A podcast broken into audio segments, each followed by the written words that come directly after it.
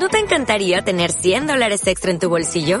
Haz que un experto bilingüe de TurboTax declare tus impuestos para el 31 de marzo y obtén 100 dólares de vuelta al instante. Porque no importa cuáles hayan sido tus logros del año pasado, TurboTax hace que cuenten. Obtén 100 dólares de vuelta y tus impuestos con 100% de precisión. Solo con Intuit TurboTax. Debes declarar para el 31 de marzo. Crédito solo aplicable al costo de la presentación federal con TurboTax Full Service. Oferta sujeta a cambios o cancelación en cualquier momento.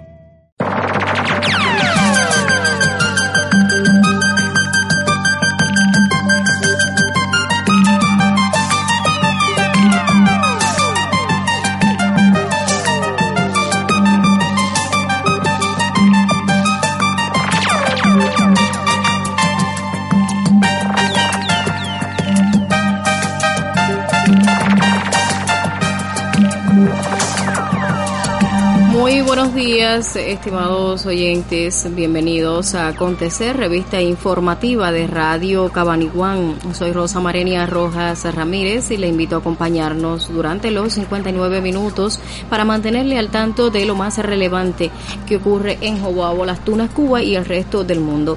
Agradezco y saludo al colectivo que me acompaña, también el agradecimiento a reporteros, periodistas y artistas por su colaboración. A usted que es nuestra razón de ser, le invito a acompañarnos hasta el final. Vivimos la jornada del miércoles 6 de abril de 2022, año 64 de la Revolución.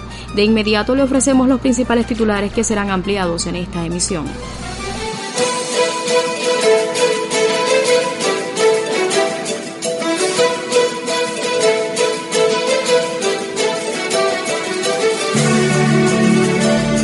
No se reportan en Jobabo nuevos contagios a la COVID-19 al cierre de la jornada de ayer. Conocerá del comportamiento en lo que va de 2022 y prioridades inmediatas de la producción agropecuaria en Jobabo. Disminuyen la localidad afectaciones del servicio eléctrico. Le acercaremos a la historia de un jobabense por derecho que ha trabajado mucho por este pueblo. Estos y otros temas serán ampliados en acontecer. Le invitamos a que nos acompañe hasta cerca de las 9 de la mañana.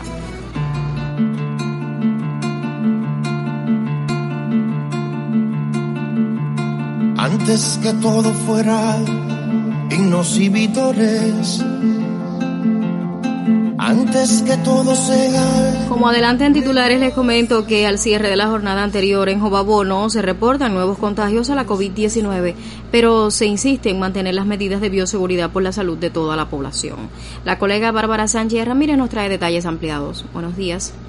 Sí, las gracias y buenos días. En la jornada de este martes, Jobabo no reportó nuevos diagnósticos positivos a la COVID-19, manteniéndose un acumulado de 250 los casos confirmados en lo transcurrido del presente año, todos autóctonos. No obstante, el comportamiento de la incidencia aumenta al reportarse 18 casos más en los últimos 15 días que en los últimos 15 días anteriores. Así lo informó la licenciada en Higiene y Epidemiología del municipio, Yaneisis Díaz Tejeda. La que agregó que actualmente existen 12 pacientes activos, tres en hospital pediátrico, cinco en hospital Guevara, de ellos tres embarazadas, dos en hospital Guillermo Domínguez, embarazadas, uno en prisión provincial y uno en domicilio. Por zona de residencia, dos pertenecen a dos solares, dos de Vietnam, uno Pozo Salado, uno Zabalo, uno Bracito, uno Las 40, uno Margarita Primera y tres del pueblo.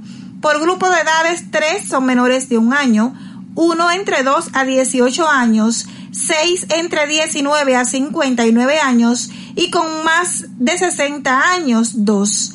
En el hospital 14 de junio del municipio hasta el cierre de la información no había pacientes ingresados. Además, se mantienen ocho viajeros en vigilancia, uno procedente de los Estados Unidos, dos de México y cinco de Venezuela. A pesar de no reportarse en el municipio nuevos contagios a la pandemia en esta jornada, Díaz Tejeda insiste en no descuidar las medidas higiénico-sanitarias por el bienestar de los jovabenses. En la jornada de este martes, Jobabo no reportó nuevos diagnósticos positivos a la COVID-19. Bárbara Sánchez Ramírez para este espacio informativo.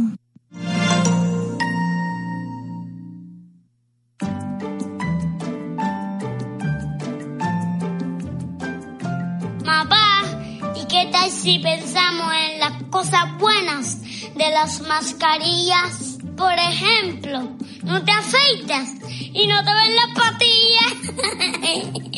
y mamá va a trabajar y a veces ni se maquilla. y si hay que llorar, se llora. Y hay pañuelo en las mejillas. Por eso no entiendo que hablen tan mal de la mascarilla. Y encima, si vienen bichos, es ella la que lo pilla. ¿Y a dónde va? A la basura. Pobrecita mascarilla. ¿Quién? Hay que hacer una vacuna que cura la mascarilla.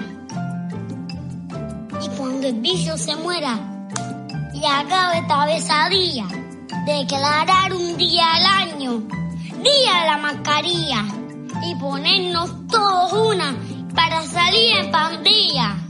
Da lo mismo en Pelao que en Santiago, que en Mantilla, que hay que ser agradecidos. Muchas gracias, mascarilla.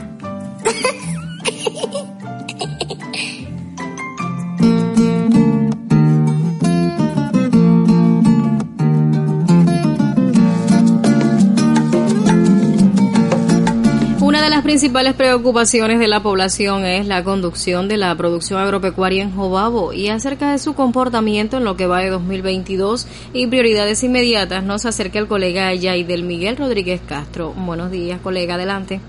Sí, buenos días. ¿Qué se ha hecho en la agricultura en los últimos meses, tanto en la campaña de siembra como en los programas de desarrollo agropecuario? ¿Cuáles son las prioridades inmediatas para complementar los encadenamientos productivos? ¿Qué falta por hacer de manera inmediata en materia de infraestructura y aseguramientos para apoyar la gestión ganadera? Estas y otras interrogantes las responde el delegado de la agricultura en Jobabo, Julio Villa Verdecía. Un año típico complejo. Nosotros... Eh campaña de frío, una campaña que, que simplemente culmina. Nosotros en el batallar eh, logramos, eh, con esfuerzo de todos y sobre todo de los productores, cumplir con más de 3.200 hectáreas, el 102% la campaña. Y bueno, estamos muy inmenso ahora, como bien te explicaba, en todo el tema de la campaña de, de, primavera, realmente todo lo relacionado con toda la siembra de, de maíz balance eh, un buen criterio por los propios productores con, el precio que tiene hoy todo el tema de grano, el aumento de, la, de los productos. Motivado en la siembra de la campaña de, grano de, maíz, con una situación de hermoso, ahí se está preparando las tierras con cierta limitación de combustible, pero ya los productores tienen conocimiento y saben que dónde adquirir el combustible y nosotros ciertamente le hemos dando una serie de prioridades que los productores eh, élite vanguardia que necesitan un nivel importante de combustible para preparar sus tierras. Eso está claro en el municipio, lo hemos discutido con la autoridad y no, no hay problema. Ah, amén, cuando está sus limitaciones extremas que ya eh, no se puede vender. Pero por lo demás ha ido marchando. Nosotros con prioridad, eh, sabes que cumplimos la total nacional con la cotación de la leche, con más de 4, con 4 millones 95 mil litros de leche contratados la carne hoy se avanza, falta un mínimo nivel ya por contratar, eso debemos terminar esta semana. Debemos identificar el nombre y apellido, productor de productor, dónde está esa carne que nos falta, alrededor de 100 toneladas, y, la, vamos, a contratar, pues está, tenemos identificada. Nosotros, al igual de forma, eh, con las carnes, nosotros hemos, lo que tenemos contratado con el lácteo, con el lácteo y la, la eh, el mes pasado se, cumplió sin ningún tipo de problema, las carnes la leche. Eh, este mes, eh, bueno, nosotros pensamos sin ningún tipo de problema también, por los datos que vimos, cumplimos, se cumplió la ley del municipio, se está cumpliendo el acumulado con respecto a lo que está contratado con el productor productor, que es el lácteo y la carne. de igual forma, se trabaja en más de, de, de 4.000 toneladas contratadas de los cultivos varios debemos eh, culminar ya eh, la, la, inserción de esa planilla en, el SIP para contratar los abastecimientos. Son alrededor de 6, son 6.400 eh, toneladas, que eso no sin problema. Hoy la demanda que hay, no hay ningún problema para cumplir la contratación y, hoy las producciones están en campo. Hoy nosotros mantenemos un nivel importante de yuca en el campo y que permite vender y, otras problemas. Hoy la comercialización, todo el mundo sabe que ayer el decreto 35 y se ha aprobado la y la resolución 137, la conversación, se continúa vendiendo. Yo te voy a decir la realidad, nosotros hoy no, no tenemos, como es antes algunas veces, situaciones con ofertas, hoy no, no tenemos ningún criterio que está faltando la viana, están la viana, están los puntos de la viana. Hoy se, con reunión del comité de, de, concentración para concretar los precios. Hoy, por cierto, hoy a las 5 de la tarde vamos a reunir para abordar algunos precios. Y, y así ha ido marchando las cosas. De igual forma, insertado ahora todo, todo en, el programa porcino. Mañana vamos a reunir con la base productiva, eh, viendo todo lo relacionado con el incremento de, la crianza de, los cerdos, para ir también eh, realizando y, poder ir aumentando los, niveles de, proteínas que, debe consumir la población sobre la base de los 5 kilogramos. Lo estamos cumpliendo con la vianda, por falta hoy tenemos que son críticos con las proteínas. Más allá de las cuestiones objetivas que traza la agricultura jovavense, el principal reto es estructurar mejor el trabajo en las unidades productoras, sobre todo lograr que la parte estatal se estabilice en un buen manejo de sus recursos en función de aportar, sobre todo en la parte ganadera y la prestación de asistencia técnica. Para Radio Cabaniguán, Yaidel Rodríguez Castro. Un balance adecuado de las siembras durante todo el año y la explotación al máximo de las potencialidades de las tierras son imprescindibles para lograr mejores rendimientos de los cultivos. La agricultura depende del empeño que le pongamos al surco.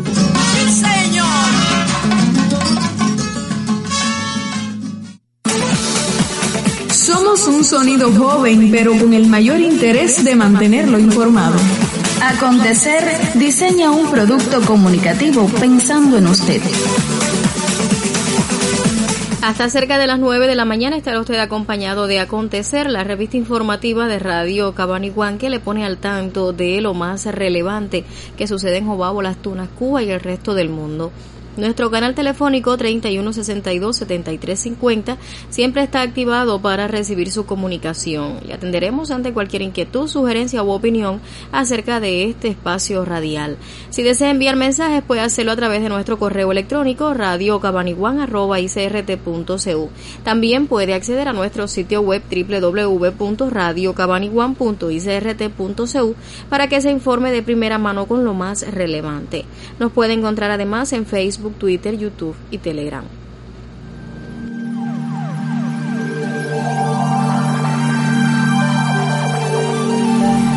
Y en este minuto establecemos contacto con el Centro Meteorológico Provincial. Allí se encuentra el especialista Vladimir Campos Bazán listo para ofrecernos el pronóstico del tiempo para la jornada de hoy. Buenos días, Vladimir, le escuchamos.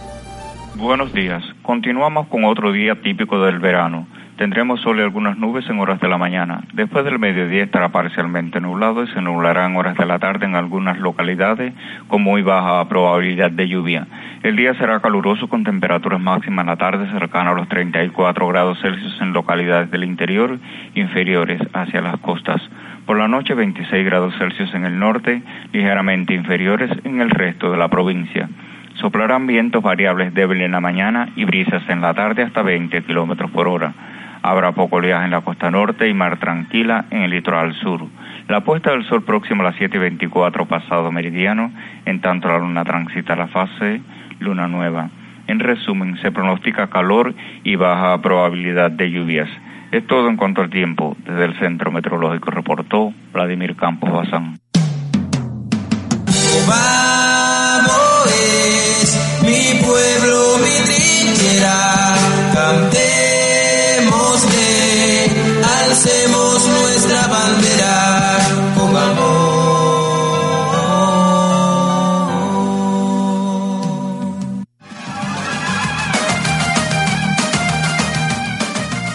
Hoy en la historia. El 6 de abril de 1835 murió José Agustín Caballero Sobresaliente desde joven ganó por oposición la cátedra de filosofía en el seminario de San Carlos, donde se había graduado con premios en todas las asignaturas. Trece años después alcanza los grados mayores de licenciado y doctor en Sagrada Teología en la Real y Pontífica Universidad de La Habana. Fue un destacado asesor del gobierno de don Luis de las Casas. Formó parte de la Sociedad Patriótica, de la Casa de Educandos, de la clase de Ciencias y Artes, de la redacción del papel periódico de La Habana.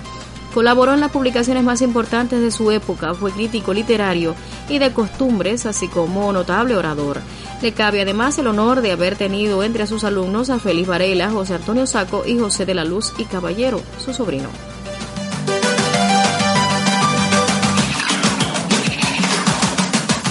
Este día, pero de 1863, se fundó en la ciudad de Matanzas el Teatro Sauto, Monumento Nacional.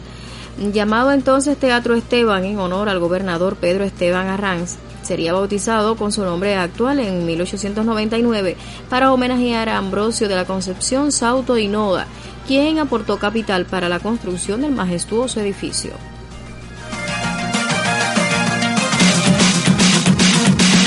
Cápsulas informativas de las noticias más importantes del momento. Informaciones locales, nacionales e internacionales en acontecer.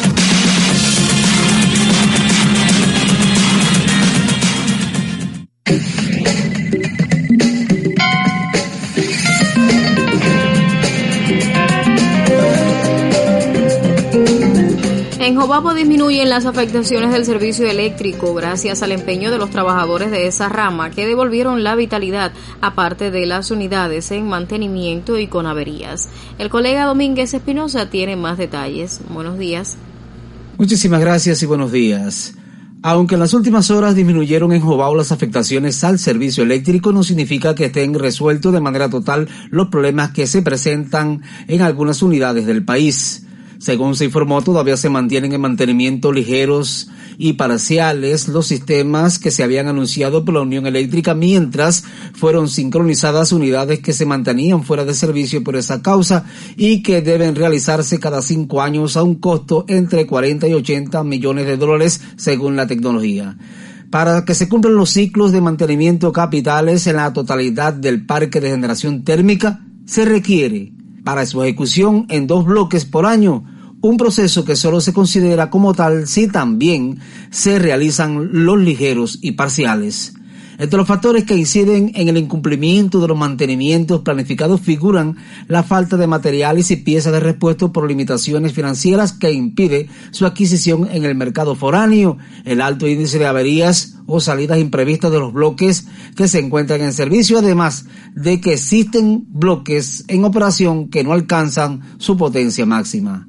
A todo lo anterior se suma la política hostil del bloqueo económico, comercial y financiero de Estados Unidos que también afecta la puesta en funcionamiento de varias unidades en la mayoría de las termoeléctricas del país, lo que obliga a los trabajadores de esa rama a buscar alternativas para afectar lo menos posible a la población. Disminuyen en Jobabo afectaciones del servicio eléctrico gracias a la sincronización al sistema de unidades que estuvieron paralizadas. Para Radio Cabaniguán, este fue un reporte de Domínguez Espinosa.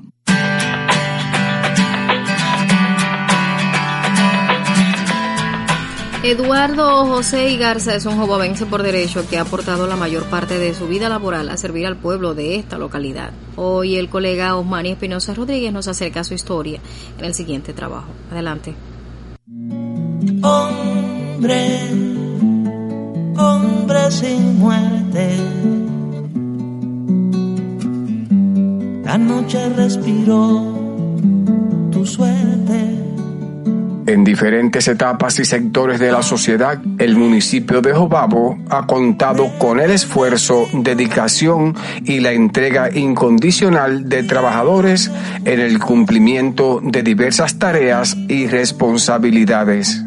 Tal es el caso de Eduardo José Garza González, quien ha laborado por más de 50 años de manera ininterrumpida en el sector de acueducto y alcantarillado en este municipio y que por sentido de pertenencia se reincorporó a estas actividades posterior a su jubilación. Soy nativo de Majibacoa, pero ya me siento ser jovense.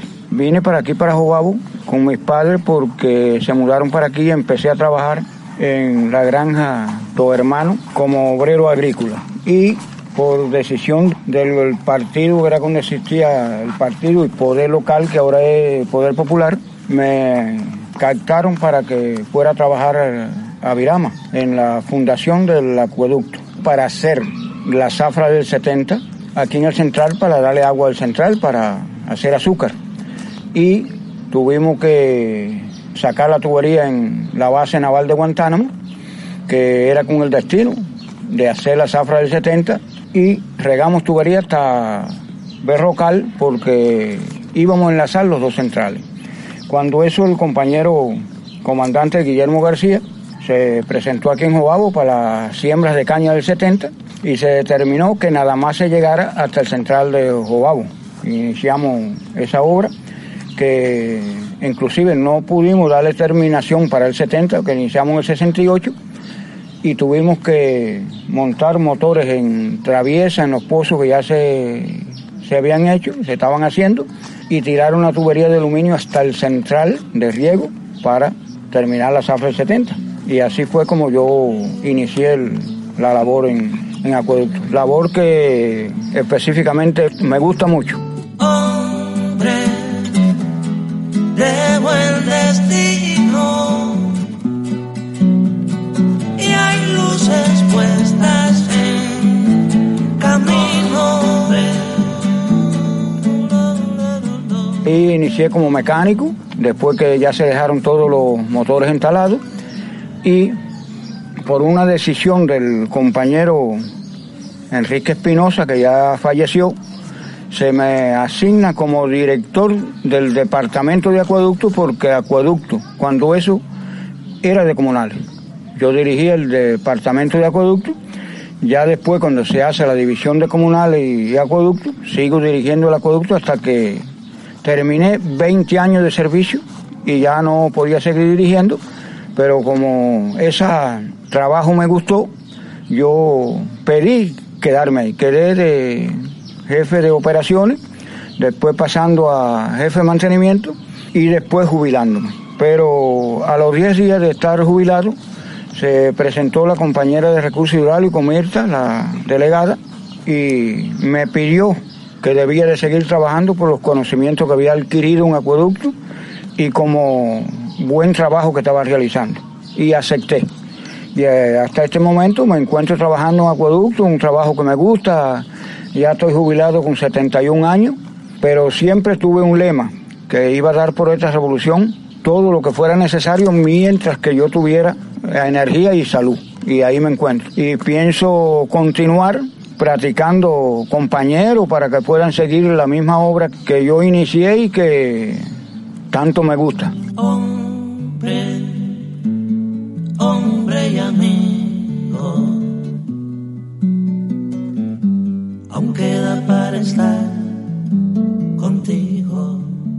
En su trayectoria laboral ha sido merecedor de diversos reconocimientos, entre los que se destacan resultar vanguardia nacional en diferentes etapas, trabajador cumplidor en las tareas asignadas por participar de manera activa en la prevención de la COVID-19 y por el apoyo brindado a otros municipios y provincias en tareas de restablecer los servicios de acueducto en zonas con situaciones extraordinarias. Mí significa mucho, me siento orgulloso de todos los dirigentes, me llevo muy, muy, muy bien con todos. Y estoy agradecido de todos los, los comentarios que a veces yo no estoy presente. Y en las reuniones que ellos realizan, pues me mencionan, porque la directora me dice, no, hablaron de ti bien, y eso me siento orgulloso de mi trabajo. Y además de eso me he ganado con eso el respeto y la confianza de todos los dirigentes porque en estos momentos nosotros tenemos 29 acueductos, ninguno parado por rotura. ¿Por qué? Porque los que están parados por sequía y cualquier avería que haya, pues yo rápidamente lo llevo a un banco problema porque trabajo en el foro y hago muchas inventivas, muchas, muchas para que los trabajos salgan. Y cuando un trabajo de ese sale, pues para mí es un orgullo porque la población tiene su, su servicio y me siento bien. Para mí el pueblo Jobabo ya no es pueblo, son mi, mi familia, mi, mis hermanos, me siento muy orgulloso de ellos. Me siento muy orgulloso porque a veces dicen, hoy sí se va a resolver el problema porque yo voy Garza. Mucha confianza me tiene la población y me siento orgulloso de eso. Sí, sí, cómo no, mucho respeto porque cuando yo llego a, frente a la población siempre voy con la sonrisa, el cariño y que el trabajo salga bien y por eso es que ellos me respetan y yo los respeto a ellos. Entre situaciones difíciles, pues siempre he llegado con la sonrisa, el respeto y cariño con la población para que se sientan bien y satisfechos del trabajo que se está realizando y tengan un buen servicio. sin apellido. ¿Y el comandante en jefe? Bueno, para mí significa la vida.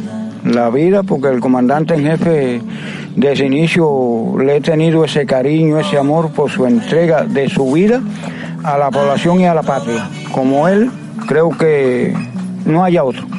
Para mí es la vida Fidel Castro. Y acueducto para mí es la vida. Me siento mal el día que no voy al acueducto por cualquier razón. He ido al acueducto hasta enfermo. Obtuve la condición de la obra de toda la vida porque un día pasó el compañero director de educación y vio que yo tenía los dos brazos enyesados porque me había caído una bomba arriba y me vio en un hueco metido escarbando. Y cuando el año siguiente pues obtuve la, la condición de, de la obra de toda la vida. Yo le diría que siguieran el ejemplo mío porque como esta revolución no hay otra. Como Cuba no hay otra. Soy muy humano con mi familia, los quiero mucho y, siempre estoy pendiente de ellos. Siempre. Orgulloso de mis hijos y mi familia, que me apoyan en todos los, problemas que pueda tener. Pedirle a todos mis compañeros de trabajo que lo primero que tiene que tener un ser humano es responsabilidad para trabajar y con seriedad coger los trabajos, que eso es fundamental en nuestro trabajo. El amor a la patria y al oficio. Hombre de buen destino. Gracias Eduardo José y Garza González por no darle paso al cansancio ni a la derrota, máxime los años de vida y de labor dedicados a servir al pueblo y no permitir que las durezas de estos tiempos hayan logrado perder la convicción de que sí se puede. Hombre de buen destino. Hay luces puestas en camino.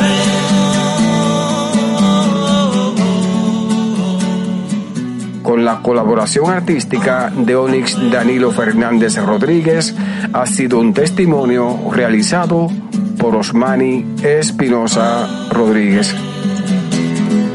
Meteoro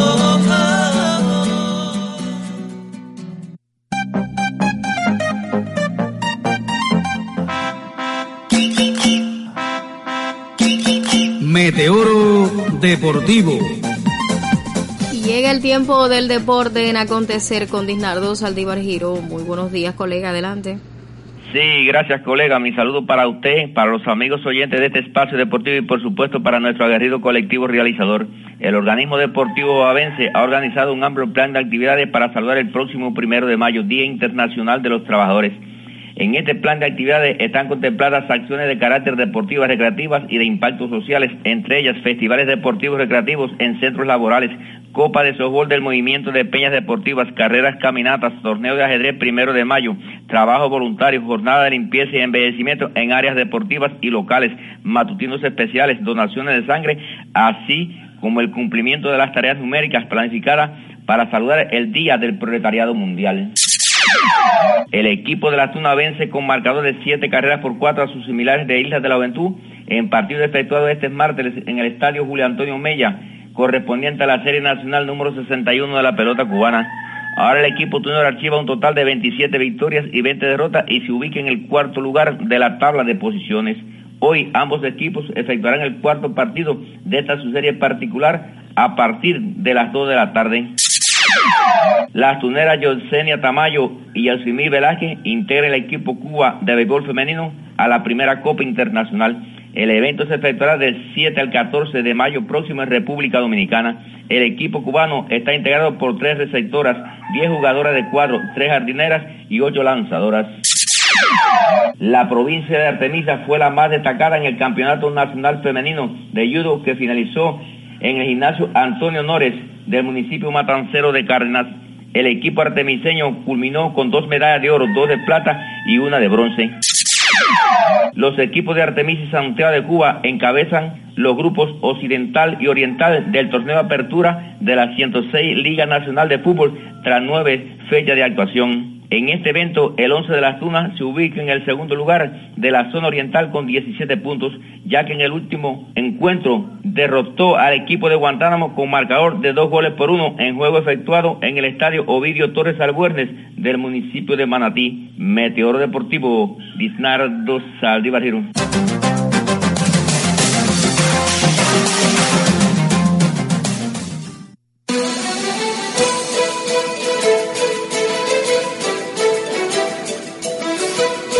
8 de la mañana, 30 minutos, tiempo para ofrecerle el boletín de noticias. Estos son los titulares. Estrena correos triciclos eléctricos para entregas a domicilio.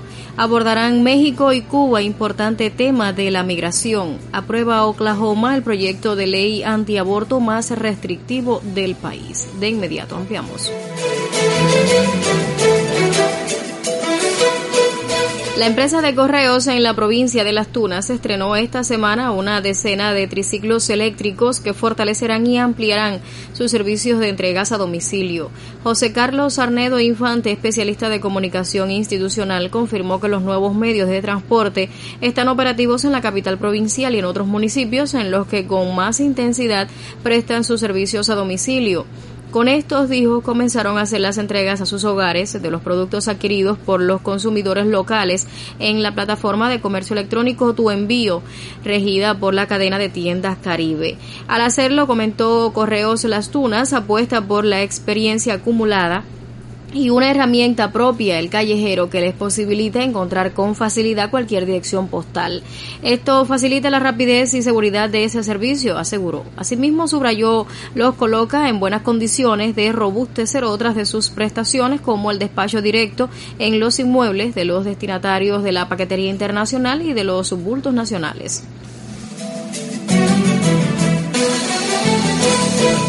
México y Cuba comienzan mañana una importante ronda de conversaciones sobre temas migratorios, la número 15 desde que se celebran en un año de una actividad inusual en esa esfera.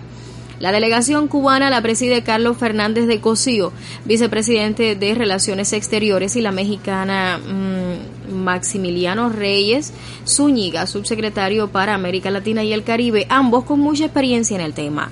Fuentes cercanas a la delegación visitante señalaron que ambos países analizarán el estado del flujo migratorio entre Cuba y México y el estado de cumplimiento del memorando de entendimiento vigente en esa materia. La reunión servirá con vistas a reafirmar la voluntad y el compromiso de ambos gobiernos de realizar acciones conjuntas para fortalecer la cooperación bilateral en el ámbito migratorio en aras de garantizar un flujo de viajeros regular, ordenado y seguro.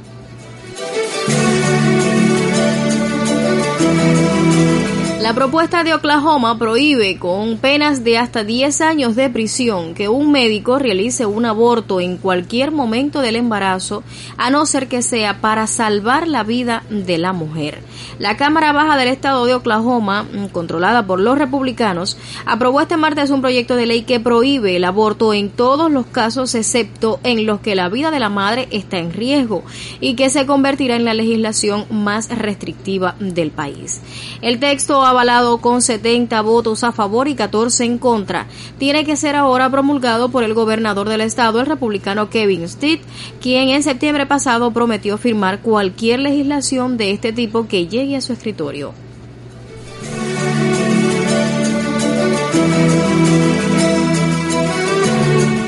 Usted escuchó la ampliación de los titulares. Estrena correos triciclos eléctricos para entregas a domicilio. Abordarán México y Cuba importante tema de la migración. Aprueba Oklahoma el proyecto de ley antiaborto más restrictivo del país. Concluye así este boletín de noticias redactado por Yarelis Pérez Castillo. Coberturas, publicaciones de los más atinados géneros del periodismo, análisis de variados temas de interés pueden ser compartidos con usted aquí en Acontecer. Un canal de comunicación social diseñado cuidadosamente pensando en sus necesidades informativas.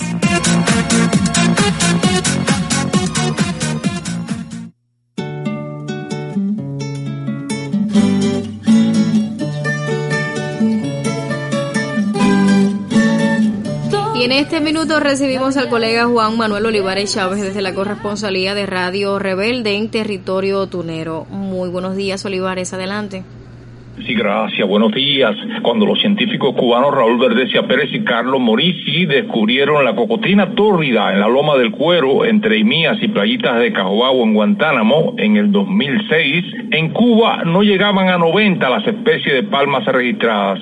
Sí, esa fue la primera especie de palma que yo descubrí, pero afortunadamente he podido agregarle dos más a la lista de las palmas cubanas. Nosotros somos una isla rica en palmas. El hoy profesor titular de biología de la Universidad de Las Tunas, Raúl Verdesia Pérez, sostuvo que el herbario del Jardín Botánico Tunero es el tercero del país con la puesta a buen recaudo de 170 especies y que esta colección es superior incluso a la constatada por él en el Botánico de Nueva York de los Estados Unidos de Norteamérica. Nosotros somos dentro de las islas del mundo, estamos incluyendo Australia, Nueva Zelanda y Borneo, dentro de las que Cuba cabe varias veces. Nosotros estamos entre esas 10 islas que mayor riqueza de palmas tienen en el mundo y afortunadamente las palmas son un símbolo para los cubanos porque la palma real es nuestro árbol nacional. La cocotrina tórrida fue la número... En ese momento, cocotrina tórrida era la especie 36 dentro del género cocotrina y estaba por las 82 especies de palmas para Cuba. Después de eso, tuve la oportunidad de publicar un nuevo híbrido para las sabanas de Camagüey, una jata, que le puse el nombre de Dolgreniana porque hubo un científico de apellido Dolgren que investigó mucho ese género en Cuba. Yo tuve la oportunidad de revisar su herbario y yo en reconocimiento a su labor nombré esa palma de origen híbrido de las sabanas de Camagüey como Copernicia dolgreniana. Y con posterioridad encontramos una yuraguana azul en la provincia de Santi Espíritu que publiqué junto con un colega espirituano que se llama Celio Moya, la cocotrina espirituana, que es la palma azul de Santi Espíritu. Es una de las más bonitas del género, que fue la última especie de palma que se publicó para Cuba. Profesor,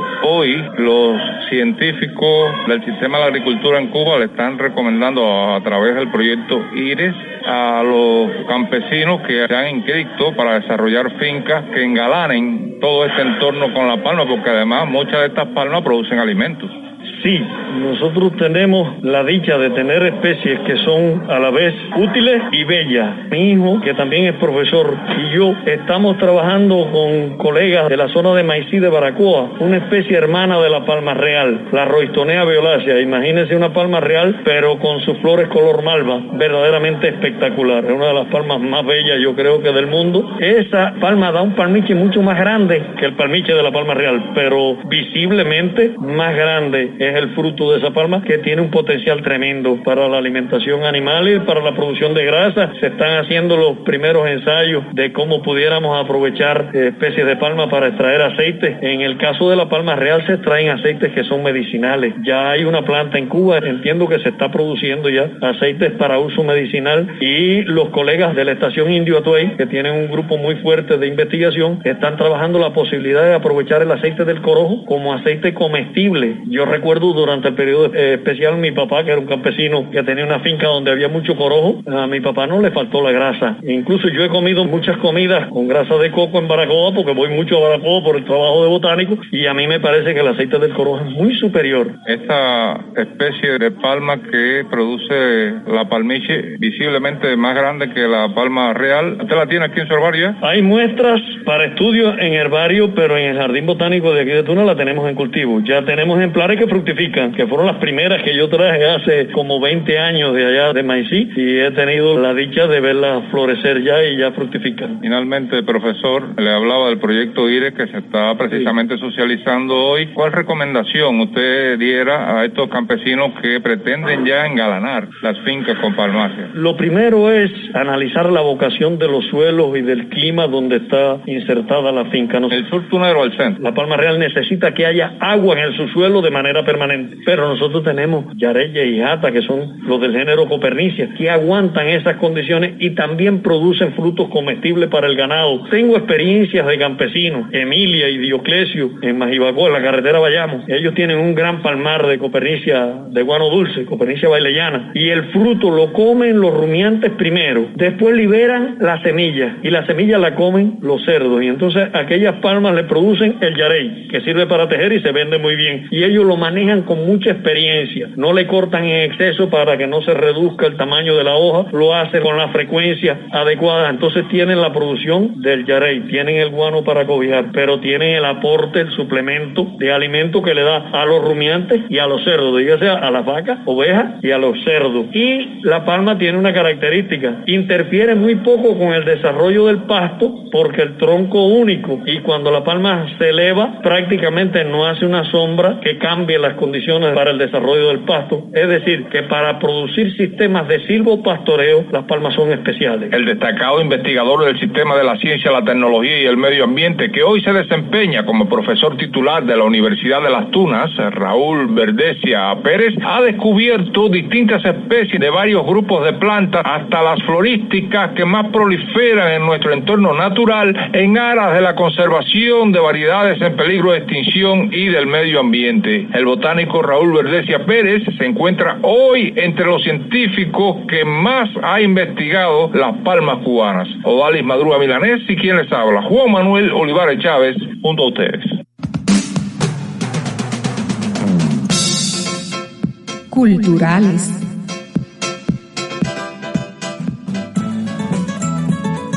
Tiempo para la cultura en acontecer con Noelia Figueredo Osorio. Buenos días. Sí, muy buenos días.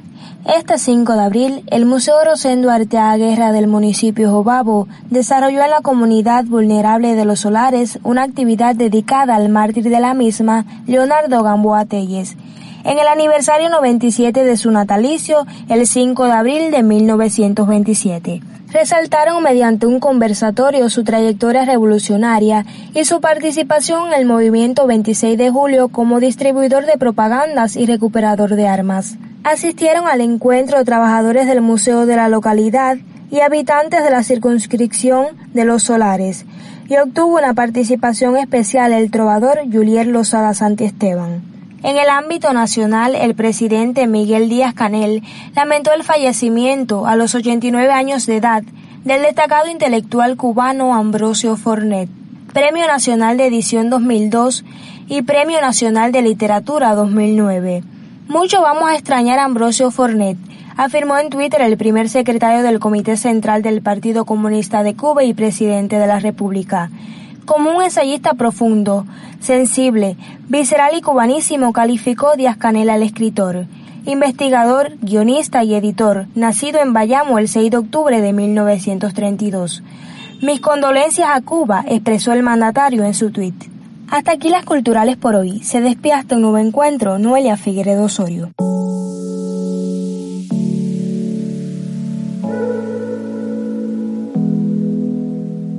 Aquí estoy otra vez, haciendo con mis sueños la Cuba que quiero. Voluntad y pasión, unidos como un puño, no tenemos frenos.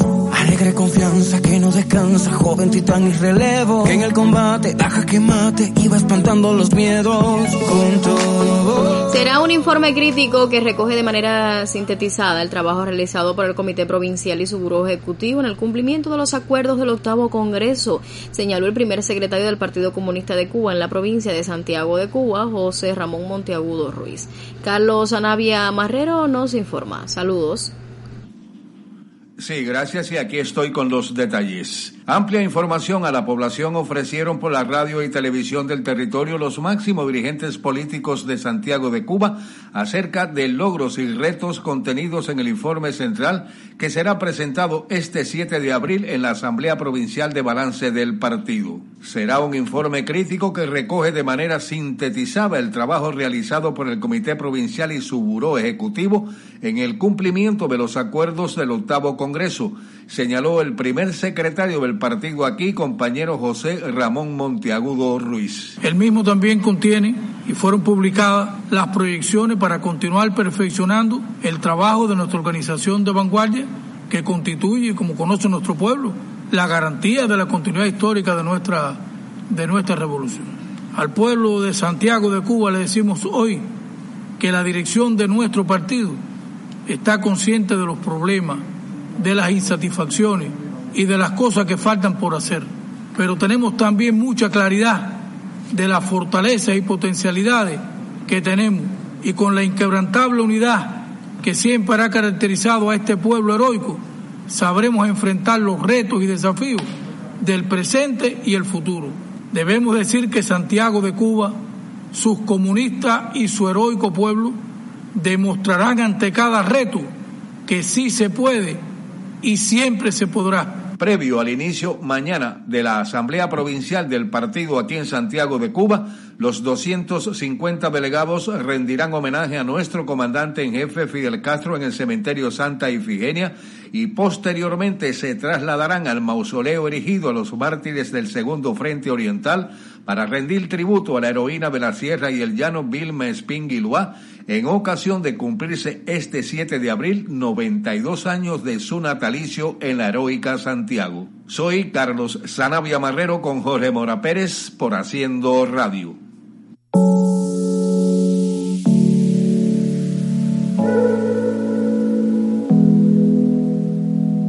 Aquí estoy otra vez, haciendo con mis sueños la Cuba que quiero. Y este martes se realizó en el mayor centro asistencial de Jobabo un matutino especial dedicado a la juventud y se hizo entrega de la distinción 60 aniversario de la UJC a los más destacados.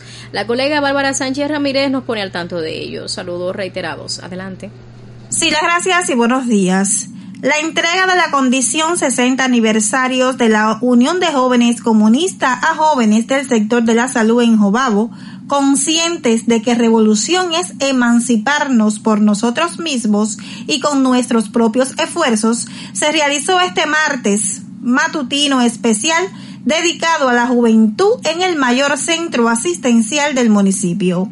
Entre los agasajados figuran Elizabeth Ramos Guerrero, Rocío Soca Acosta, Yaliuski Ortega Espósito, Dariana Mandín Matías y Leira Ramírez García, quienes recibieron el reconocimiento en manos de la miembro del Buró Municipal que atiende la esfera político-ideológica de la UJC, Gisney Esteves Ortiz.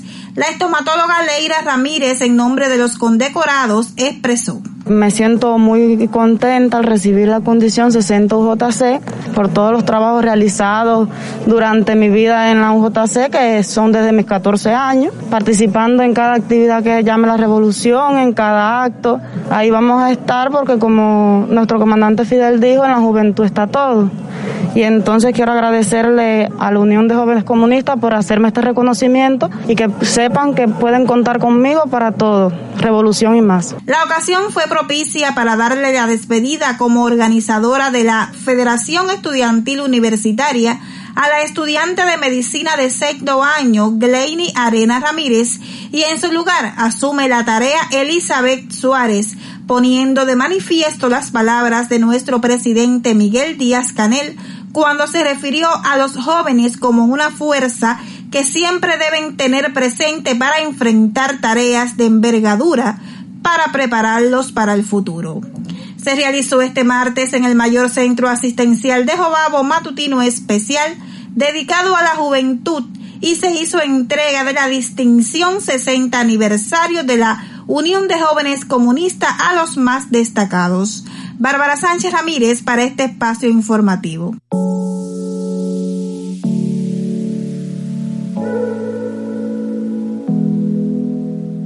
Aquí estoy otra vez, haciendo con mis sueños la Cuba que quiero. Voluntad y pasión, unidos como un puño, no tenemos frenos. Alegre confianza que no descansa, joven titán y relevo. En el combate, deja que mate va espantando los miedos. Con todo. Vamos cubano, con todo. Con todo vamos, con todo vamos. Corazón al frente y codo a codo. Vamos con todo, vamos con todo. Voluntad de acero por lo que queremos. Vamos con todo, vamos con todo. Vamos conmigo, ponle conciencia y transformemos el tiempo. Batalla, la resistencia, un color en el viento.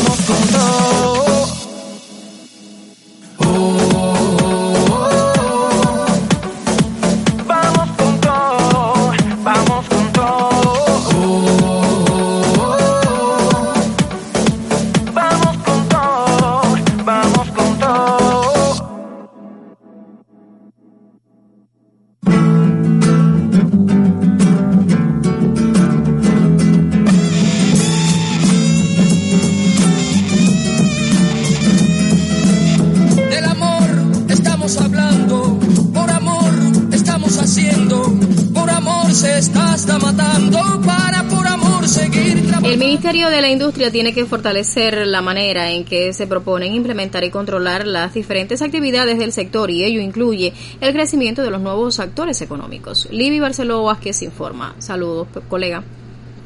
Sí, gracias. Muy buenos días. Fortalecer y agilizar las transformaciones del sistema estatal industrial del país resulta una de las prioridades a las que llamó el primer ministro Manuel Marrero Cruz durante el balance anual de trabajo del Ministerio de Industrias. Insistió en la necesidad de eliminar las grandes desigualdades existentes entre las empresas del sector industrial a partir del cambio de mentalidad entre cuadros y directivos y de la generalización de las buenas prácticas. Una primera cuestión que nosotros estamos insistiendo en todo ministerio es ejercer de verdad, con profundidad, el papel rector. Ejercer el papel rector no es escribir prohibiciones, todo lo contrario. Es un papel rector, pero transformador, apoyando realmente el desarrollo. Y en eso nosotros consideramos que el ministerio tiene que continuar fortaleciendo eh, la manera en que ellos ejercen. Y esto incluye los nuevos actores argumentó la necesidad de realizar un levantamiento sobre el desarrollo de las formas de gestión no estatal, tomar de aquellas actividades priorizadas para el país las mejores prácticas y llevarlas a una escala superior. Ejemplificó varias experiencias del sector privado y cuestionó por qué la industria estatal socialista no explota todas sus capacidades y potencialidades en la búsqueda de soluciones creativas para la generación de nuevos productos, bienes y servicios. Tenemos que, avanzaron ustedes sobre todo también el mantenimiento industrial es clave y con esta situación de escasez de recursos no podemos dejar de dar mantenimiento que sabemos que faltan hay que buscar opciones alternativas por lo menos aquel mantenimiento elemental la implementación de la política de desarrollo industrial en todo el país su avance en el desarrollo de la automatización de la industria no solo la situación del del empleo se va a ver complicada aquí en el futuro. Yo, yo pienso que, se han hecho cosas en el tema de la materia prima, eh, pero, pero es insuficiente. Es verdad que hace falta dinero, hace falta, a ver, yo no sé si, hay una opción, empresa mixta, pero la materia prima es algo que promete y da dinero. Y da dinero y, y puede ayudar mucho a esa transformación, a la sustitución de importaciones y, y hay muchas cosas que se pueden hacer, sobre todo también la vinculación con el tema envase y embalaje. El encuentro contó además con la presencia del comandante de la Revolución y viceprimer ministro Ramiro Valdés Menéndez, el titular de Industrias Eloy Álvarez Martínez, junto a otros directivos. Se analizaron problemáticas como la capacitación de cuadros y jóvenes para asumir las principales tareas y acciones del sector, el real y efectivo encadenamiento productivo, así como potenciar la actividad científica innovadora y el uso de nuevas tecnologías. Igualmente se reconoció los avances de algunas industrias en el cambio de su matriz energética, se habló del proceso inversionista en todas sus variantes, la implementación de medidas encaminadas a fortalecer la empresa estatal socialista y su complementariedad con los nuevos actores económicos. Fue un reporte de Libby Barceló para Radio Rebelde.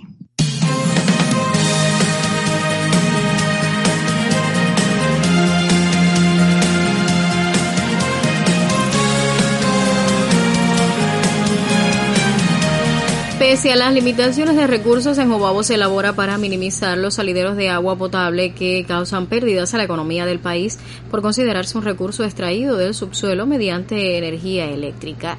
El colega Domínguez Espinosa comenta al respecto. Saludos, adelante.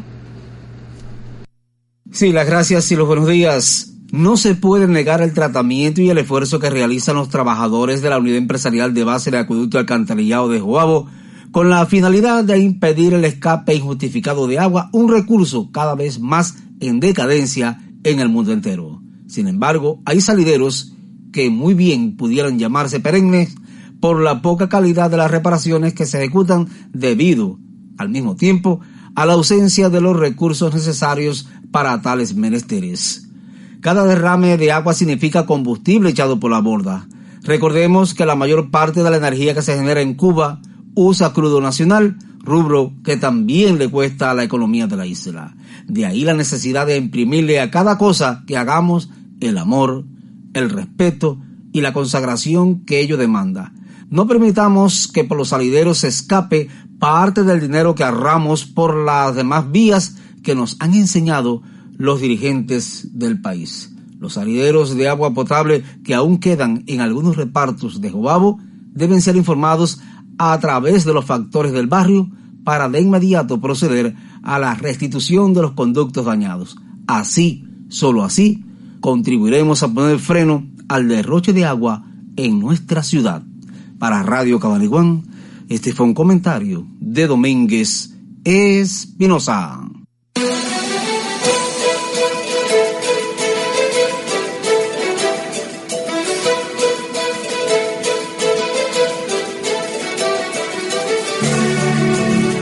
Conocer hoy en acontecer que no se reportan en Jobabo nuevos contagios a la COVID-19 al cierre de la jornada de ayer.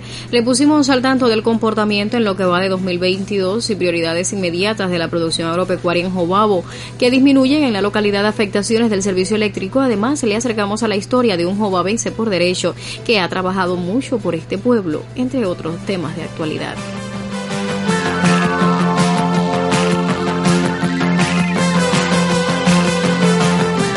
Acontecer concluye por hoy. Trabajamos en la dirección general Yodelis Castro Pérez, jefa de información de Isela Hernández Peguero. En el sonido, Onis Danilo Fernández Rodríguez. El equipo periodístico de Radio Cabaniguán dirige Jacqueline Fernández del Sol y conduce Rosa Marenia Rojas Ramírez. Mañana nos volveremos a encontrar justo a las 8 ante Meridiano para ofrecerle detalles de las noticias más relevantes de Jobabo, Las Tunas, Cuba y el resto del mundo. Por su atención, muchísimas gracias. Tenga un excelente día.